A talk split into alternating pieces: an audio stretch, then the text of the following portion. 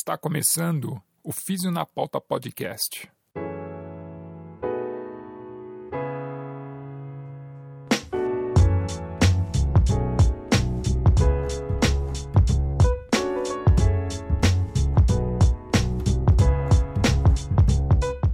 Seja bem-vindo ao Físio na Pauta Podcast, é a fisioterapia na podosfera brasileira. Eu sou Eric Lopes e comemorando um ano de podcast no ar, eu apresento esse programa. Na pauta do episódio de hoje, o fenômeno da dor miofascial e os pontos gatilhos. Como a teoria popularizada por David Simmons e Janet Travel explica, através da identificação em tratamento de pontos gatilhos, esse fenômeno. Há quem diga que as hipóteses geradas partindo-se dessa teoria falham em lógica e em ciência. E por conta disso, essa teoria já foi refutada cientificamente. Os tratamentos baseados nesse modelo teórico não possuem evidências de benefícios porque você está tratando algo que de fato não existe. É, segura aí.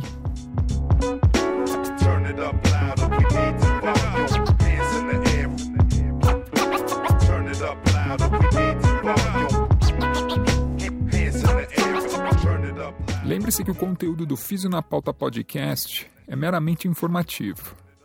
Nenhuma informação deverá ser usada como conselho médico.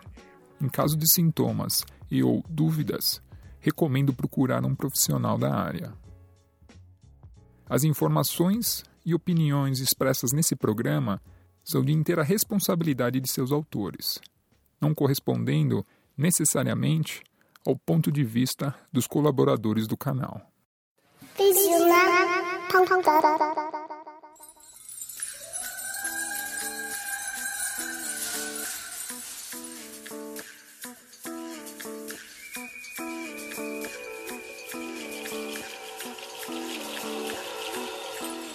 A dormir facial é um problema de saúde importante que impacta gravemente a função musculoesquelética, diminuindo a qualidade de vida do indivíduo.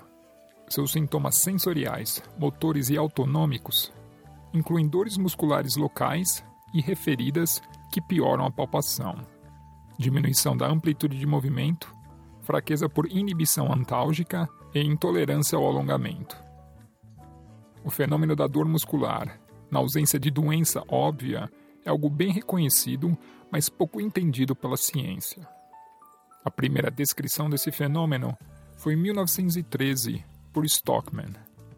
Ele sugeriu que nódulos de fibrose, que possuem baixos níveis de inflamação, ativam as fibras sensoriais que inervam o fuso muscular e o tecido intersticial entre as fibras musculares.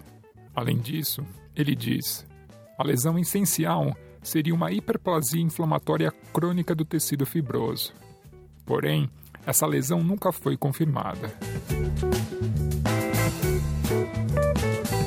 Nessa mesma época, Krauss sugeriu que um enrijecimento muscular palpável, de causa desconhecida, poderia causar um aumento da tensão muscular reflexa, resultando no ciclo dor-espasmo-dor, que se autoperpetuaria assumindo que a dor excitaria neurônios motores alfa e possivelmente neurônios motores gama. Em 1952, novas especulações surgiram quando Travel e Rinsler conceituaram que a dor sentida em músculos voluntários tem origem miofacial e declararam que áreas gatilhos nas estruturas miofaciais poderiam manter ciclos de dor que se perpetuam. Segundo Domerhold e Jarwin, experimentos recentes demonstraram que os neurônios motores alfa e gama são, na verdade, inibidos pelos inputs nociceptivos do músculo acometido. Assim sendo, a hipótese do ciclo dor-espasmo-dor já foi refutada pelo conhecimento científico atual. Em 1983, a médica americana Janet Travel famosa por cuidar da saúde do presidente Kennedy e por ter sido a primeira mulher médica a trabalhar no New York Hospital, juntamente com o também médico David Simmons, publicaram um livro, Dormil Facial e Disfunção, o Manual do Ponto Gatilho, formalizando a ideia de que a dormil facial surge a partir de pontos gatilhos. A partir de então, o modelo que se popularizou para explicar esse fenômeno doloroso foi a hipótese integrada dos pontos gatilhos e a síndrome da dor miofascial, que diz que a origem da nocicepção é a presença de pontos gatilhos na zona de inervação de músculos voluntários. De acordo com a hipótese, a presença de atividade anormal na placa motora promoveria a cascata de eventos que levaria ao desenvolvimento dos pontos gatilhos. Os pontos gatilhos são identificados pela palpação da área muscular, que aparenta estar rígida e hipercontraída, e também pela geração de dor local e dor referida em uma região esperada. Clinicamente, os pontos gatilhos são definidos como ativos ou latentes. Um ponto gatilho ativo é reconhecido quando da sua palpação, dor local e referida são produzidas, além de sintomas motores e autonômicos, como a diminuição da mobilidade, fraqueza muscular e perda de coordenação. Já o ponto gatilho latente é identificado através da palpação local dolorosa, do twitch muscular, que seria a resposta contrátil local, e dor referida. Inicialmente, o tratamento utilizado nos pontos gatilhos era a aplicação de spray de cloroetano sobre a pele ou injeção local de anestésico, seguido por alongamentos.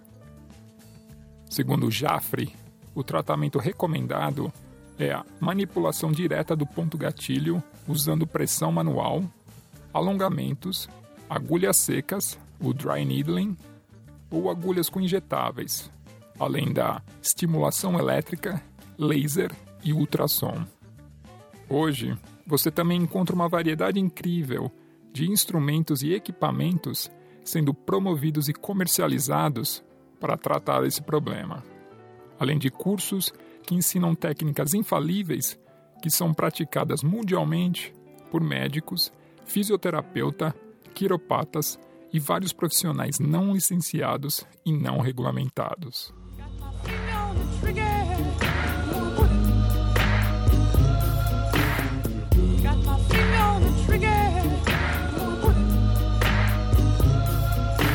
Em ciência, uma teoria é uma explicação para um conjunto de observações. Partindo-se dessa teoria, hipóteses são deduzidas com o propósito de gerar ideias testáveis. O poder de explicação de uma teoria varia diretamente com o grau de embasamento científico de suas hipóteses. A refutação de uma hipótese leva à contestação e à modificação da teoria. Confirmar uma hipótese, baseando-se em observações repetidas e interpretações das anedotas clínicas dos efeitos positivos de um tratamento, é sem dúvida algo inapropriado. A hipótese de que todos os cisnes são brancos não é confirmada pelas repetidas observações de cisnes brancos, mas é refutada pela observação de um cisne preto. É o princípio da falsificabilidade empírica proposto por Karl Popper.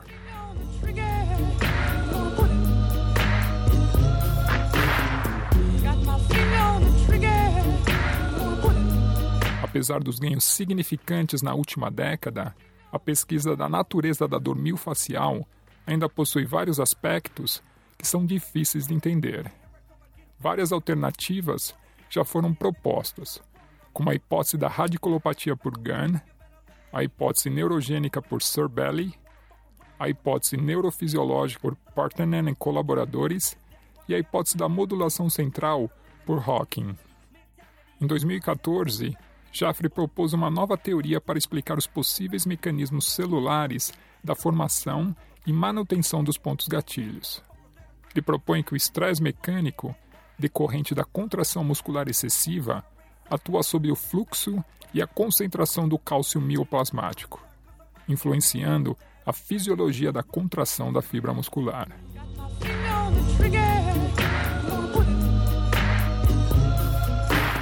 Um dos mecanismos possíveis para explicar a dor gerada pelos pontos gatilhos está relacionado com nossos receptores sensíveis à alteração da acidez no meio. A contração sustentada da fibra muscular no local do ponto gatilho miofascial resultaria em uma restrição local da circulação, levando à isquemia e à hipóxia dessa região, promovendo um aumento da acidez pela diminuição do pH, sensibilizando nossos receptores. Outro possível mecanismo está relacionado com a dor inflamatória, onde os mediadores inflamatórios, liberados a partir da lesão celular por hipóxia, sensibilizariam os nossos receptores da região. Menz revisou as diferenças entre pontos gatilhos ativos e latentes e concluiu que ambos são fontes de inputs nociceptivos periféricos e que potencialmente iniciariam e manteriam a sensibilização central. Já Esteco teoriza que o overuse muscular ou uma lesão traumática levaria a um aumento da produção de ácido hialurônico entre as camadas faciais, o que elevaria a viscosidade e alteraria a propriedade viscoelástica muscular. Esta alteração levaria à densificação da fáscia e um deslizamento anormal das fibras musculares, que acarretaria em um aumento da hiperestimulação neural, sensibilizando mecanorreceptores e nociceptores localizados na face muscular.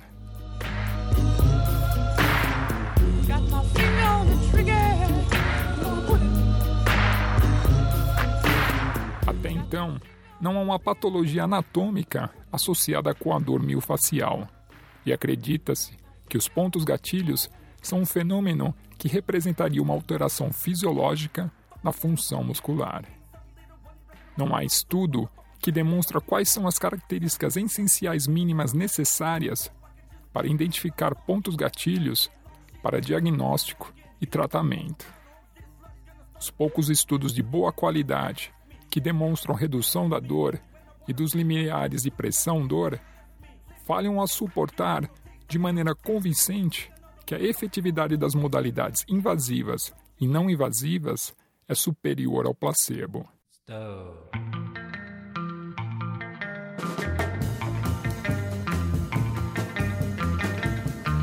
Em 1992, o americano Fred Wolf e seu grupo de pesquisa realizaram um estudo sobre pontos gatilhos. Um grupo de quatro expertos em dormir facial, incluindo David Simmons e outros três relacionados por ele, participaram de um experimento cego que consistia em examinar quatro pacientes com dor miofascial. Segundo Wolff, os resultados foram um desastre, pois os experts não foram capazes de encontrar e concordar em relação à localização dos pontos gatilhos. Depois que os resultados foram analisados, os experts protestaram e queriam mudar o protocolo e o propósito do estudo, o que inviabilizaria a publicação. Glenn McCain um dos reumatologistas do grupo de Wolf, explodiu em indignação e o estudo foi publicado no Journal of Rheumatology. Para Wolf, o livro de Simmons and Travel é o perfeito exemplo de ciência por citação e da prática da medicina baseada em pseudo-evidências. A Bíblia dos Pontos Gatilhos é repleta de opiniões não embasadas em ciências, mas sim em testemunhos, uma vez que os pontos gatilhos e seus tratamentos não foram validados e nem submetidos a testes confiáveis. Em 1994, John Quintner e Milton Cohen publicaram um artigo no The Clinical Journal of Pain, que trazia uma explicação alternativa para a síndrome da dor miofascial e a síndrome da fibromialgia. Segundo eles, a explicação para a dor musculoesquelética crônica, a partir dessas hipóteses, não adicionou nenhum conhecimento sobre a patofisiologia desse fenômeno, uma vez que os seus argumentos não são válidos nos campos epistemológico, clínico e patofisiológico. Uma das críticas principais é em relação à definição da síndrome da dor miofascial. Segundo os autores, há um erro em sua lógica que resulta em um sistema de diagnóstico e tratamento que, apesar de popular, baseia-se exclusivamente em anedotas. Além disso, a proposição de que a dor miofascial e pontos gatilhos estão intimamente relacionados constitui uma lógica circular, ou seja, pontos gatilhos causam a dor miofascial porque músculos doloridos têm pontos gatilhos, onde tanto a premissa quanto a conclusão necessitam de provas ou evidências de sua existência.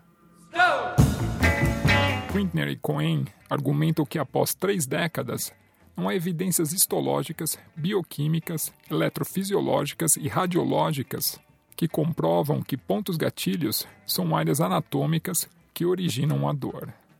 Além disso, dizer que os pontos gatilhos se mantêm via ativação do sistema nervoso central e processos associados a inputs neurais aferentes é um argumento que é fisiologicamente inaceitável.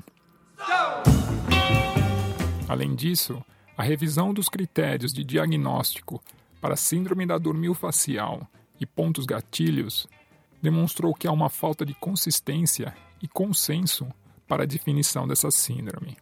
Assim, não há um critério de diagnóstico confiável e o tratamento, utilizando intervenções ditas efetivas, devem ser vistas com precaução. Em resumo, o diagnóstico de uma condição não pode depender do exame físico quando essa condição é definida por esse exame físico. Ainda mais quando a palpação, parte fundamental desse exame físico, demonstra-se não ser confiável. Dessa maneira, o critério patognomônico para fazer o diagnóstico da síndrome da dor miofascial não é confiável, questionando a validade desse diagnóstico. Para mim já tá legal aqui, pode parar.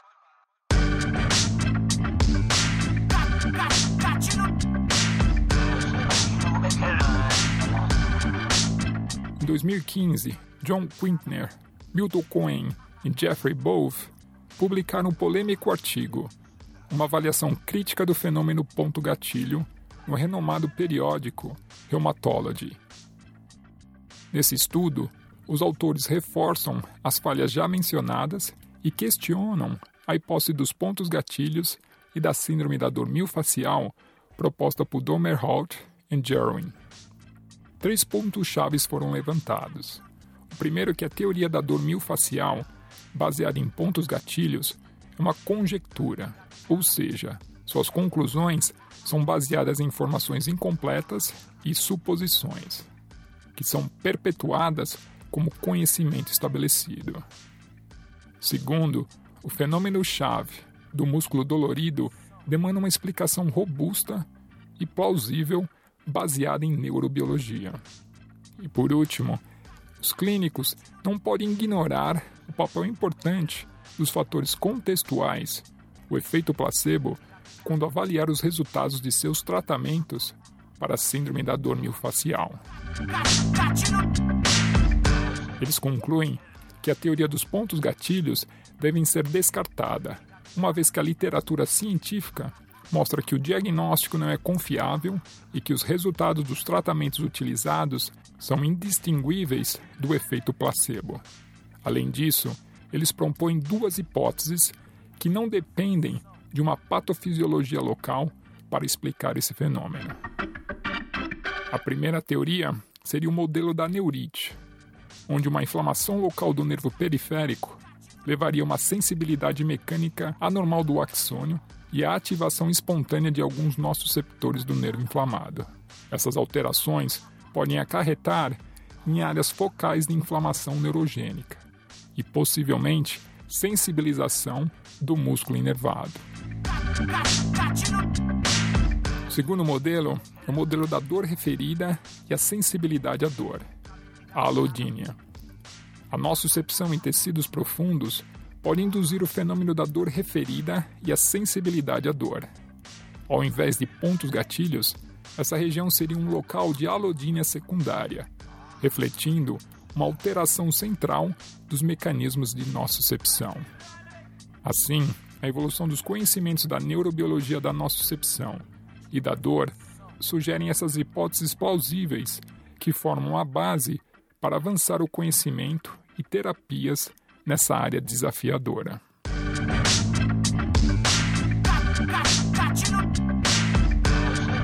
É claro que essas afirmações causaram revolta naqueles que acreditam na existência dos pontos gatilhos e naqueles que promovem terapias para tratá-los. Cartas foram enviadas aos editores-chefe das revistas Rheumatology e Pain Medicine, e um artigo foi publicado no Journal of Bodywork and Therapies criticando os autores. Recentemente, Lorme Mosley convidou John Quittner para postar um artigo sobre pontos gatilhos no site Body Mind, um canal onde neurocientistas dedicados ao estudo da dor trazem suas descobertas científicas para serem divulgadas ao mundo. Quidner diz que há três erros fundamentais na teoria da síndrome da dor miofascial. Primeiro, ela implica que a dor de origem nervosa periférica só pode ser diagnosticada com a presença de evidências clínicas de déficits neurológicos definidos pela perda de força muscular e atrofia, perda de reflexos e diminuição da sensibilidade na distribuição nervosa relevante ao nervo periférico. Quintner afirma que a dor de origem nervosa periférica pode estar presente sem a presença de déficit neurológico. Exame de eletrodiagnóstico normal descartaria a possibilidade de dor nervosa periférica. Tal exame não seria capaz de fornecer informações sobre o estado de atividade das fibras nervosas responsáveis pelos inputs nociceptivos ou do interstício nervoso. O terceiro ponto é que a região contraída, em decorrência do ponto gatilho, poderia pinçar o nervo periférico da área, levando à dor. Tal região de contração nunca foi demonstrada. Assim sendo, é altamente especulativo e errado atribuir as causas da dor ao mecanismo de pinçamento nervoso. Além disso, Quintner afirma que os estudos de Jeffrey Bove e Alan Light, com a hipótese do nerve nervorium, impactou a maneira de pensar sobre a dor sentida em músculos e outras estruturas profundas. Eles confirmaram a presença de nociceptores que se ramificam pelas bainhas nervosas, atingindo os tecidos profundos. Essa descoberta implica que a atividade de um receptor em uma estrutura, como a bainha nervosa, poderia ser percebida em outra estrutura, como o músculo. Eles também demonstraram que a inflamação de um nervo traz efeitos profundos na atividade de seu axônio, nociceptores e estruturas profundas, levando a uma sensibilidade mecânica normal. Isso implica que essa atividade anormal seria percebida pelo cérebro em uma área mapeada pelos nossos receptores de estruturas profundas e não na área do problema. Tais descobertas encorajam considerar outras possibilidades neurobiológicas para explicar o fenômeno da dor muscular. Pra mim já tá legal aqui, pode parar. Milton Cohen, quando perguntado sobre pontos gatilhos no podcast Pain Science and Sensitivity, respondeu o seguinte: Existe um fenômeno em pessoas que experienciam dor que, ao tocá-las em certas regiões, dói. Partindo daí, criou-se a ideia de que existe um ponto gatilho que seria responsável por gerar a dor. O problema disso é que pontos gatilhos nunca foram encontrados. De fato, não há embasamento patológico, histológico ultraestrutural bioquímico que demonstra a existência de um ponto gatilho. Esse fenômeno não ocorre por conta de uma alteração estrutural. Nós temos que reinterpretar o que é e o que ocorre quando a dor é gerada a partir do toque. A teoria da dor miofascial e pontos gatilhos já foi refutada em diversos campos. No campo lógico, Ninguém concorda em relação ao que é ou o que não é um ponto gatilho. Tratar pontos gatilhos é de fato tratar um fantasma, algo que não existe. O fato que as pessoas melhoram com tratamento nada tem a ver com um tratamento específico. mas pelo simples fato de estarem sendo tratadas, independentemente do tipo de terapia. Se você levantar as evidências dos resultados das terapias utilizadas para tratar pontos gatilhos, a literatura é extraordinariamente negativa.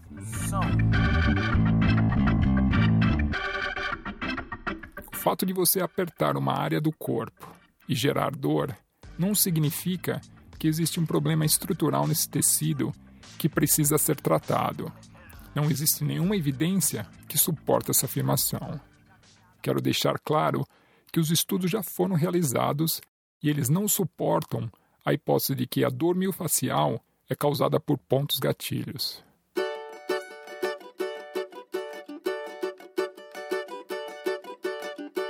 Lá vem você com seus larará. Lara, lara, lauê, lara, uê, lara, lara, lara, uê. É, esse é o Físio na Pauta Podcast, falando sobre a dor miofascial causada por pontos gatilhos. Um assunto repleto de larauês e pouca ciência. Virando a esquina, na porta do bote, sol de meio-dia. E aí, gostou do programa?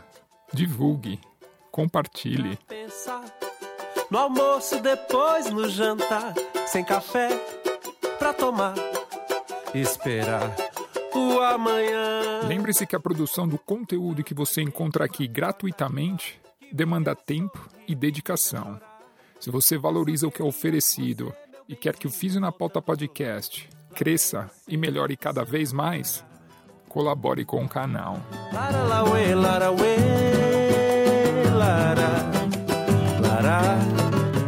Acesse fisionapauta.com.br. Lá você encontrará artigos e esse podcast para você. Você pode acompanhar o Físio na Pauta pelo Instagram, Facebook e Twitter. A gente esquece a preguiça e ela vem no gingado de cá, de lá. Esse é o seu Físio na Pauta Podcast e eu sou Eric Lopes, oferecendo esse conteúdo a você. Muito obrigado mais uma vez por destinar um pouco do seu tempo para escutar o Físio na Pauta Podcast. Espero que no próximo mês tenha mais. Eu vou saindo, deixando essa sonzeira para você. Valeu! Pá! De lá e de cá, se for pra falar da conjectura e da concepção, meu Deus do céu, maternidade, irmão. Com essa mulher pretendo me casar. Lá vem você com seus larará. Lara, lara, lauê, lara, lara, lara, lara, uê. Lá vem você com seus larará.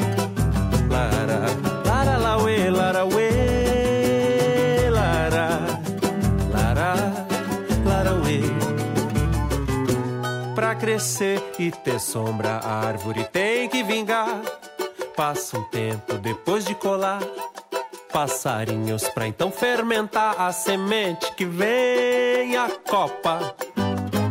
Oferece atenção, protege do sol. O outro dia o irmão que bebeu, que tomou pra esquecer a mulher que talvez não foi merecedor jalari, larará, meu amigo doutor. Lá vem você com seus larará.